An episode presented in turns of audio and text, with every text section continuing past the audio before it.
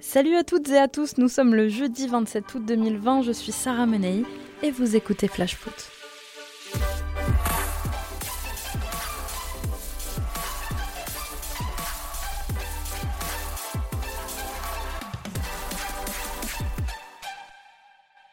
Léo Dubois, Eduardo Camavinga, Oussam Awar, Jonathan Ikone, C'est pas pour rien qu'on l'appelle la Ligue des talents. Quand on jette un coup d'œil à la liste de Didier Deschamps aujourd'hui, la première depuis près de 10 mois, ben on se dit que c'est un véritable vent de fraîcheur qui va bientôt souffler sur Clairefontaine. Le sélectionneur a choisi d'appeler des petits jeunes. Première convocation pour Eduardo Camavinga et pour Oussem Aouar, 18 et 22 ans les deux.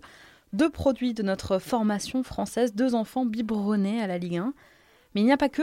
Léo Dubois, formé à Nantes, Jonathan Iconé, ex-Titi du Paris Saint-Germain, Dayot Upamecano, le défenseur qui nous a tellement impressionné cette saison sous les couleurs du RB Leipzig, a lui été formé à Valenciennes. Alors, pas si mal la Farmers League, non? Allez, c'est parti pour notre tour des clubs.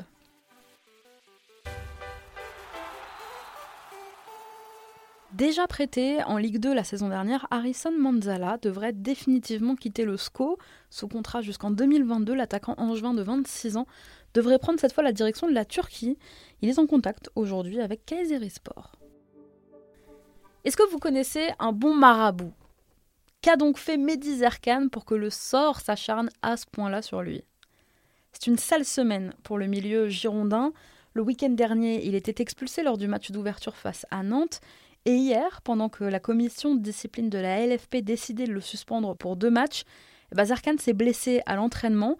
Le joueur de 21 ans souffre d'une entorse de la cheville gauche et sera absent 3 à 4 semaines. Le staff songerait à l'enrouler dans du papier bulle pour pallier à d'autres mauvaises nouvelles. Christophe Herel a retrouvé le chemin de l'entraînement. Le défenseur central, recruté cet été par les Brestois, diagnostiqué positif au Covid vendredi dernier, a retrouvé les terrains à Carloran hier après-midi. Désormais négatif comme l'ensemble de ses partenaires, il est sorti de son isolement. Bon, il risque quand même d'être court pour dimanche et la réception de l'Olympique de Marseille. Du renfort derrière, enfin, comme attendu, le défenseur anglais Jonathan Panzo, 19 ans, est arrivé aujourd'hui à Dijon accompagné d'une deuxième recrue, Hannibal Chala, un latéral équatorien de 24 ans qui est prêté par le Deportivo Toluca. Il vient remplacer Hamza Mendil, retourné de près dans son club à Schalke. Alors Panzo devrait cette saison jouer dans l'axe, mais il pourrait aussi évoluer côté gauche si Chala et Ngonda ne donnent pas satisfaction. C'est un message d'encouragement qui fait plaisir. Parti du RC Lens en avril 2019, Eric Roy, l'ancien directeur sportif lensois, continue de suivre l'actualité du club. Il est heureux de voir les 100 et or de retour en Ligue 1 il les a encouragés à se maintenir le plus longtemps possible puisqu'il a déclaré Je suis très heureux pour ce club qu'il mérite, pour ses supporters. Le plus dur commence maintenant, mais c'est dans l'ADN du club d'être en Ligue 1. Alors revenu dans l'élite après cinq saisons consécutives en Ligue 2, Lens est en mission maintien. Décidément, le LOSC continue les bonnes affaires. Après avoir cédé son attaquant nigérian Victor Osimhen au Napoli pour 81 millions d'euros, son défenseur Gabriel à Arsenal pour environ 30 millions d'euros. Et eh bien cette fois c'est Mike Maignan, je vous en parlais hier, qui pourrait lui aussi arriver à Londres, mais du côté de Chelsea pour environ 17 millions d'euros. Trois gros chèques encaissés en moins d'un mois. C'est Gérard Lopez qui doit être content. Thomas Monconduit est un joueur de Lorient, déjà pressenti lors du dernier mercato hivernal. Son arrivée en Bretagne était attendue depuis plusieurs semaines. Le milieu amiénois a signé chez les Merlus jusqu'en 2023. Là-bas, il va retrouver son ancien entraîneur, Christophe Pellissier, montant du transfert estimé à 1,5 million d'euros. On continue notre tour des clubs avec Lyon dans un instant, mais avant ça, c'est l'heure de notre déclat du jour et aujourd'hui elle est signée Florian Maurice.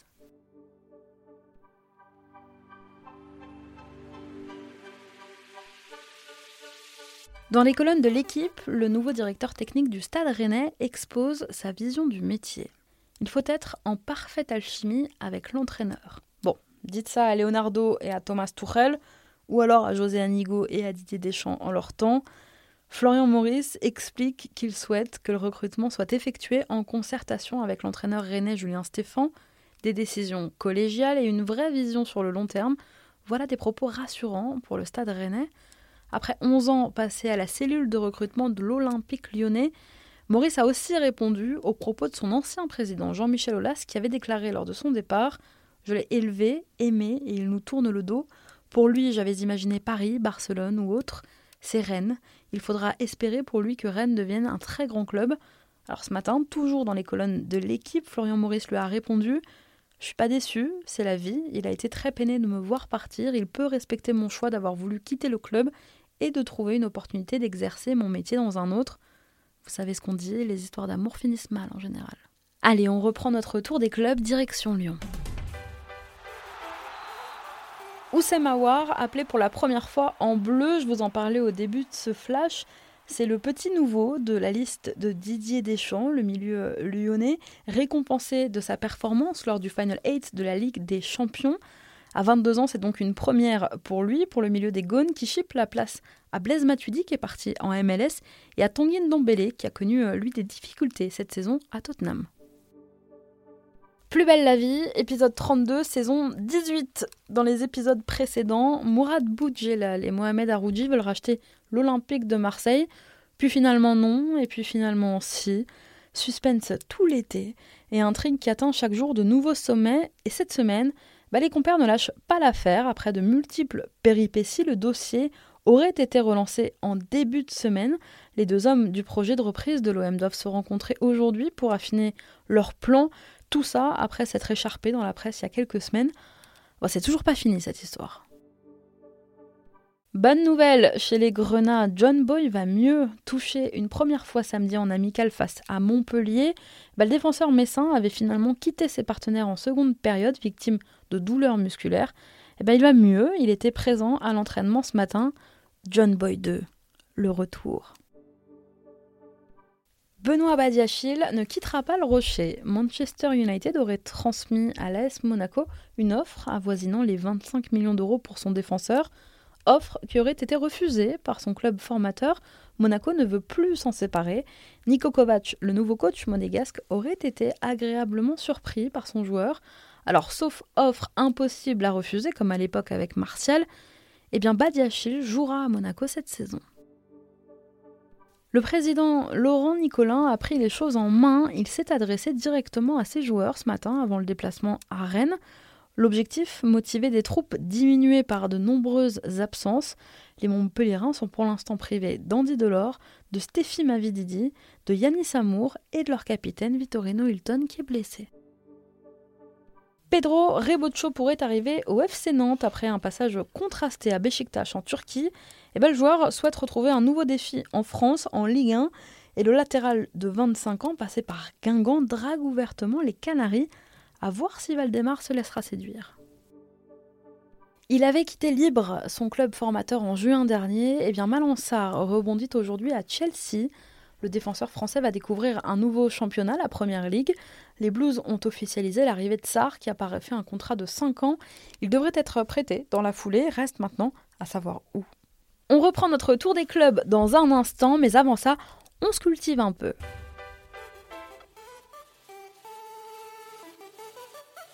Chaque jeudi, on vous donne nos conseils, quoi lire, quoi écouter ou regarder pour élargir sa culture foot.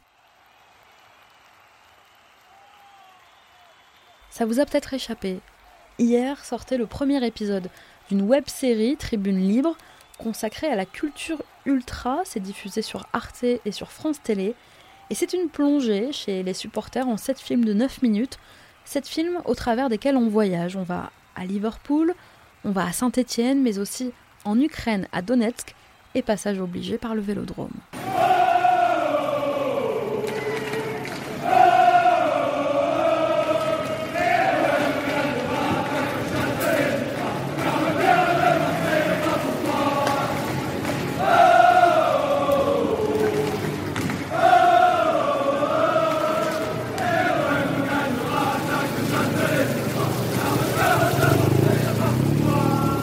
Aussi de la fiction, puisque Tu seras un ultra, le doc lyonnais de la série, réalisé par un Maxence Voiseux, raconte l'histoire fictive d'un supporter des Gaunes, une histoire lue par le comédien Alexandre Schreiber et écrite par le réalisateur lui-même à partir d'une vingtaine d'entretiens avec des membres de Lyon 1950 et des Bad Gaunes. Alors le producteur de la série, Alexandre Allier, est avec nous. Bonjour Alexandre. Alexandre, le projet remonte à 2012, je crois. Euh, d'où vous est venue l'idée de vous intéresser au monde des tribunes? Effectivement ancien qui m'avait été euh, apporté dans le cadre d'un projet documentaire de, Nicolas Xismartov, qui est le conseiller éditorial de cette série, et qui est journaliste à SoFoot, ancien euh, supporter et ultra, et donc fin connaisseur de la question. Et c'est un projet qui nous intéresse parce que c'est un projet éminemment politique.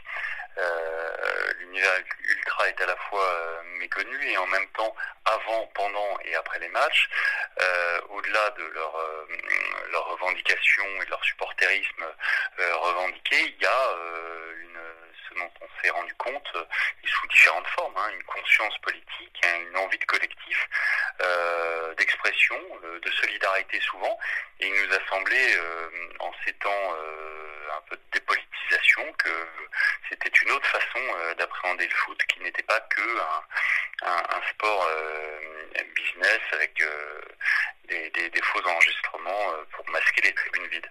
Donc voilà ce qui nous intéressait un peu dans, dans, cette démarche, c'était de montrer qu'en France et à l'étranger, le foot était aussi une culture. Voilà, ce dont on était persuadé, mais c'est une population qui reste stigmatisée, un peu moquée, crainte souvent, et il nous, il nous semblait intéressant de montrer une autre facette. Alors justement, est-ce que vous n'avez pas eu trop de mal à les approcher? Parce que vous le disiez, c'est un monde clos, souvent stigmatisé et sont de fait méfiants vis-à-vis des caméras. Effectivement, c'était assez difficile. Il y avait un double obstacle, euh, à la fois de la part des, ultras euh, revendiquent d'être à la marge. Donc moins ils sont euh, à la lumière, mieux ils se portent. Et en même temps, le paradoxe, c'est qu'ils souffre et a raison d'être d'être stigmatisé, d'être euh, la cible de, lois euh, assez liberticides. Donc je pense qu'ils étaient quand même demandeurs de d'une autre proposition. Euh, l'autre difficulté, c'est que les ultras s'expriment toujours au nom d'un collectif. Donc ils sont toujours très rétifs à, se mettre en avant individuellement et donc si tout le monde n'est pas d'accord, donc on a eu des refus les, ou des difficultés, les choses n'avancent pas. Du côté des clubs, euh, n'a pas toujours été euh, très très bien vu puisque les, clubs sont aussi des entreprises cotées en bourse. Ils nous ont pas aidés, on n'a pas cherché à ce qu'ils nous aident non plus. Hein, euh, soyons honnêtes, il a pas de, on n'est pas dans une démarche institutionnelle et ce qui nous semblait intéressant, c'est de capter une certaine spontanéité dans la parole des ultras. Alors vous en parliez, il y a un ton très social aussi, Alexandre, dans cette série, presque militant. Vous vouliez parler des ultras au-delà de la simple problématique répression-violence. Un problème de liberté publique euh, assez évident. Alors comme ça, ça, a l'air, ça a l'air excessif, mais pas du tout. Les ultras sont depuis euh, presque une dizaine d'années maintenant en France, à droite et à gauche. Euh, peut-être depuis le, développement des lois antiterroristes, mettons 2015, mais le, terrain d'expérimentation de lois liberticides. C'est-à-dire qu'on va interdire à un ultra de se déplacer, parce que non pas parce qu'il a commis un délit, mais parce qu'on présume qu'il va commettre un délit. Et cette, euh, cette construction juridique est, extrêmement hasardeuse et, elle est dangereuse, mais demain, euh, là, elle s'applique aux, ultras, euh, mais demain, elle s'appliquera à d'autres, et on l'a vu avec les Gilets jaunes, avec des entraves à la liberté de manifester, et ainsi de suite. Donc c'est une question qui ne concerne pas que les ultras, mais la société tout entière, d'autant plus que les nombreuses interdictions de stade qui sont prononcées, pour peu qu'elles soient contestées devant un juge, des libertés ou administratifs, elles tombent, parce que juridiquement, elles ne sont pas fondées. Le problème, c'est que pour pouvoir attaquer ces décisions, il ben, faut avoir des conseils, il faut avoir des moyens, et que là, il euh, faut avoir le temps, et que là, on touche aussi des populations euh, euh, jeunes, la plupart du temps populaires, et qui n'ont pas accès à cette possibilité-là. L'autre aspect politique, c'est qu'il y a quand même une, dépolitisation très très forte, une fragmentation un peu de, de l'espace collectif. C'est dû aussi au réseau, c'est-à-dire qu'on est tous un peu désynchronisés, on est tous un peu sur nos écrans, et que cette démarche militante, cette démarche collective, cette démarche euh, d'engagement de se retrouver au stade, mais aussi avant de préparer des tifos, après de, continuer à faire la fête, et eh ben c'est pas si euh, ça devient un peu rare. Donc, euh, donc voilà, le stade a toujours été un environnement politique. Merci beaucoup Alexandre. Je vous conseille d'aller y jeter un œil, on y apprend plein de choses. C'est donc dispo sur Arte et sur francetélé.fr. C'est très intéressant. Allez, on reprend notre tour des clubs, direction les Costières, cette fois direction Nîmes. Nîmes qui continue son marché et qui discute aujourd'hui avec le club tunisien de l'Étoile du Sahel pour le transfert de l'avant-centre algérien Karim Haribi. Les différentes parties sont proches d'un accord et l'Algérien de 26 ans pourrait être la quatrième recrue du mercato des Crocos. C'est un épisode qui risque de nous tenir en haleine pendant encore de longues semaines. Lionel Messi a annoncé à ses dirigeants son intention de quitter après 20 ans le FC Barcelone eh bien, selon le journal argentin Olé, les dirigeants du Paris Saint-Germain auraient missionné des compatriotes de Messi, dont Angel Di Maria, pour nouer des contacts avec son entourage. Bon, toutefois, c'est quand même bien Manchester City qui serait en pole position pour accueillir le sextuple Ballon d'Or. Qui seront les heureux élus qui pourront assister à la rencontre face à Lille? La préfecture de la Marne a indiqué qu'aucune demande de dérogation n'ayant été faite, eh bien, la jauge de 5000 spectateurs sera donc respectée par le stade de Reims. Côté supporters, ça râle alors que la billetterie en ligne est toujours bloquée. Le groupe d'ultra champenois des Ultrem 95 s'était exprimé, il y a une dizaine de jours pour annoncer qu'ils boycotteraient les matchs tant que les conditions d'accueil ne s'amélioreraient pas. Bon, en ce moment, champagne et fêtes ne font pas bon ménage. Ça y est, c'est l'aboutissement d'un feuilleton qui aura pris 4 mois à trouver une issue. Serou Girassi est attendu cet après-midi du côté de Rennes. Pour y passer sa visite médicale, les Rouges et Noirs ont sorti le portefeuille pour s'attacher le service de l'attaquant amiénois. 15 millions d'euros, c'est au passage le transfert le plus cher de l'histoire d'Amiens. La piste Islam Slimani est donc abandonnée aux dernières nouvelles. Revenu de l'Atromitos en Grèce où il a été prêté un an et demi, eh ben la situation d'Alexandros Katranis reste floue. Le latéral stéphanois devrait une nouvelle fois être prêté. Ataïsport, promu de première division turque, serait intéressé. L'accord serait d'ailleurs déjà bouclé et les deux clubs attendraient la visite médicale de circonstance pour officialiser la nouvelle. L'année dernière, il avait disputé 28 matchs en Grèce, inscrivant un but et délivrant deux passes décisives. Retrouvailles particulières ce week-end pour Morgan Schneiderlin, formé à Strasbourg. Le milieu niçois va, après 12 ans passés en première ligue, eh bien il va retrouver Strasbourg samedi 21h pour le compte de la deuxième journée de Ligue 1. Des retrouvailles forcément particulières l'attendent à la Méno. Merci à tous d'avoir été avec nous. C'était Sarah Menei. Vous écoutiez Flash Foot et on se retrouve demain.